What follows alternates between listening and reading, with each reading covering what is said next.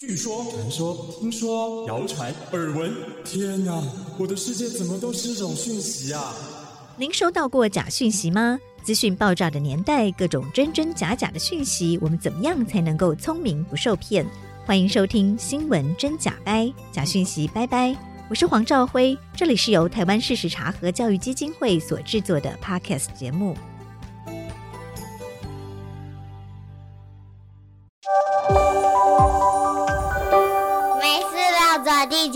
球跑。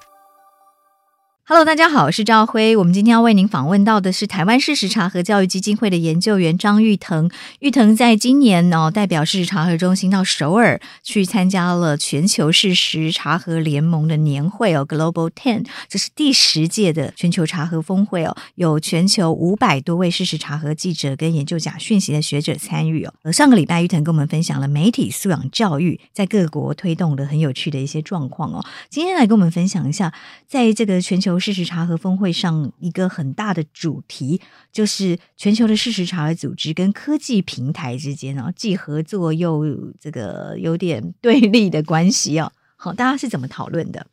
这个大家可以分三块，一个就是 Meta。然后一个是 TikTok，然后一个是 Twitter，大概是这三个。那其实，在那边他有做一个调查，就是各个事实查核组织有拿社群平台的钱的人，请举手。大概有超过八成的人举手。所以，对，因为 IFCN 就是跟 Meta 有合作嘛，哈，就是只要是加入 IFCN 认证的成员，他就可以在那个国家哈成为 Meta 的合作伙伴，对不对？然后 Meta 就可以有一定的赞助。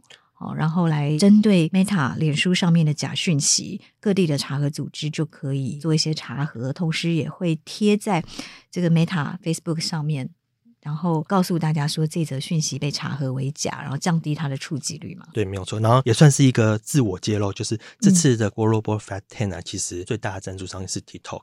嗯，然后 第二个再来就是 YouTube，其实就是 Google，是，所以这真的是一个很微妙的关系，亦敌亦友，对对对，因为大家要监督或者是反制社群平台上的假讯息，最好的方式当然就在这些平台上，好去做事实查核的报告，好去降低假讯息的流量，所以这样的关系是必须要合作的。对，没有错。然后这次我觉得那个火药味蛮重的，像 Meta 的部分，Meta 在过去几个月还陆陆续续的在精简人力，然后这个第三方事实查核机制也听说要冻结。嗯哼。那在那个对谈的过程当中，这个大家有直接摊开来讨论？直接谈，就是在大舞台上五百多人一起讲，嗯、然后就看到是三个人，一开始是主持人，然后后来是语谈人，嗯、最后就变成三个人、四个人围攻 Meta 的代表。嗯，那尤其是像那个 PolitiFact 的一个编辑，他就不断的追问说：“你们到底对于事实查核这个东西，你们要继续投钱，还是你们真的要废除，还是怎么样？”那他们的答复是什么？就是一直很被动，然后最后就只有说：“我们就先专注在现有合作的。”换言之，就是在短期间不会有新的合作的方向，嗯、所以其实蛮多事实查核组织是蛮失望的。嗯哼，但是对于未来就现有的这些合作伙伴会不会终止这个合作关系，其实 Meta 是并没有正面回应，它就是很保留。对对对，是，这是 Meta 部分。然后另一个是 TikTok，TikTok 跟短音算是今年最热门的话题。那 TikTok 大概现在有十亿的用户，然后如果再加上抖音的话。抖音在中国有七亿，所以十七亿基本上是全球最大的社群平台。嗯，那他有说，就是平均一个人呢、啊，在 TikTok 上花的时间，一个月大概有二十三点五小时，嗯嗯、但是比 Twitter 跟就是每天平均将近有一个小时哦，嗯、一天一个小时差不多，将近一个小时，对对对。对，那可是因为 TikTok 目前在全球已经有十亿的用户哦，对，没有错。抖音在中国有七亿。对，而且这个其实有一点微妙啊，像 TikTok 在香港不能用，然后印度也有禁止。是，那其实禁止就是还是会有人用嘛，会翻墙什么的。所以如果你再把这些我们说的黑数加进去，所以可能更多。是，那我想大家是会担心说 TikTok 的资料到底中国政府对会不会怎么样的利用？是不是？TikTok 也有代表去，可是他们就是。回避这个就是官方回答，就是我们不会，我们会遵守。可是就大家会举一些例子嘛，嗯、那他们就是说这个他们可能不清楚，要再调查，再回去研讨，所以就是给大家软钉子。嗯、那那大家有质疑说 TikTok 上面有这么多的假讯息，TikTok 有什么样的监理机制这样吗？目前的话，他们有讲一句，就是人多的地方，事实查核组织就要去，所以可能一开始没有办法跟 TikTok 合作，可是我自己自发性的去 TikTok、嗯、把真实的讯息或事实查核的报告在 TikTok 上面发布。对，没有错。像有一个巴西的组织叫 Lupa，然后他是在那上面大概发了七十五个媒体素养相关的影片，然后他就是借由我已经做出一个成绩，然后再去跟 TikTok 提案，然后说你必须要正视这个事情，然后你要 sponsor 我这样子，然后像。但是 TikTok 有 sponsor 他吗？现在是有合作，可是那个金额也是不高。嗯哼，对对对，是。然后比较特别的是，因为短影音这么的热门，所以很多组织已经开始练习用短影音做查核报告。嗯，那我觉得这个可能也是我们台湾事实查核中心我们可以去做学习的。是，是，嗯。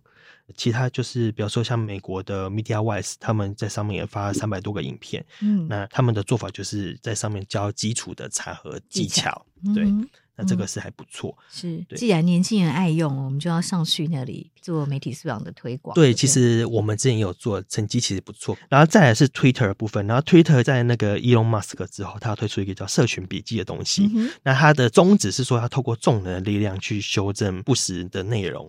那听起来很美好嘛？可是就现实很骨感，嗯、就是你有资格去撰写社群笔记的人其实很少。然后他怎么认证说谁有资格去共同做这个社群笔记？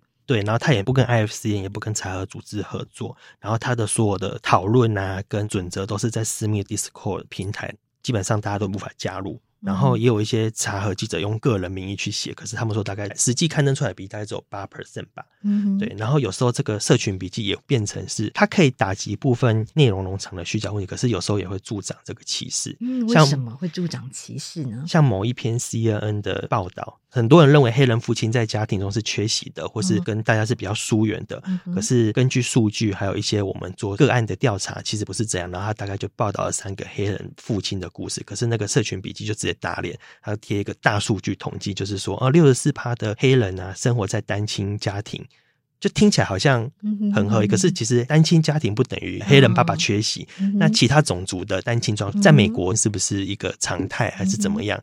那因为短短一两行的文字，其实你很难去呈现。然后当一篇正规报道下面有人来打脸你，那大家就会说。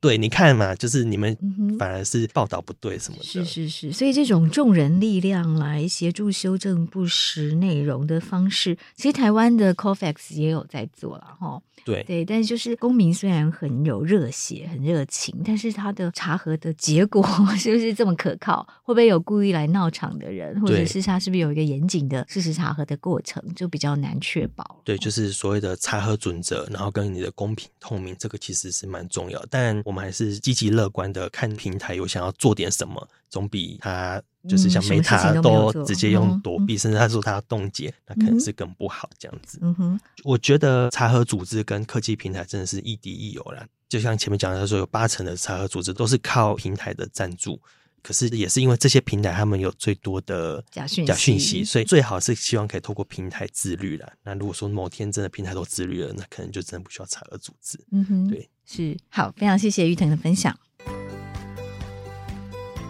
谢谢收听《新闻真假掰》，这里是由台湾事实查核教育基金会所制作的 Podcast 节目。我们将陆续邀请各行各业的朋友来畅谈媒体议题，陪您一起增强对假讯息的抵抗力，让我们都能和假讯息说拜拜。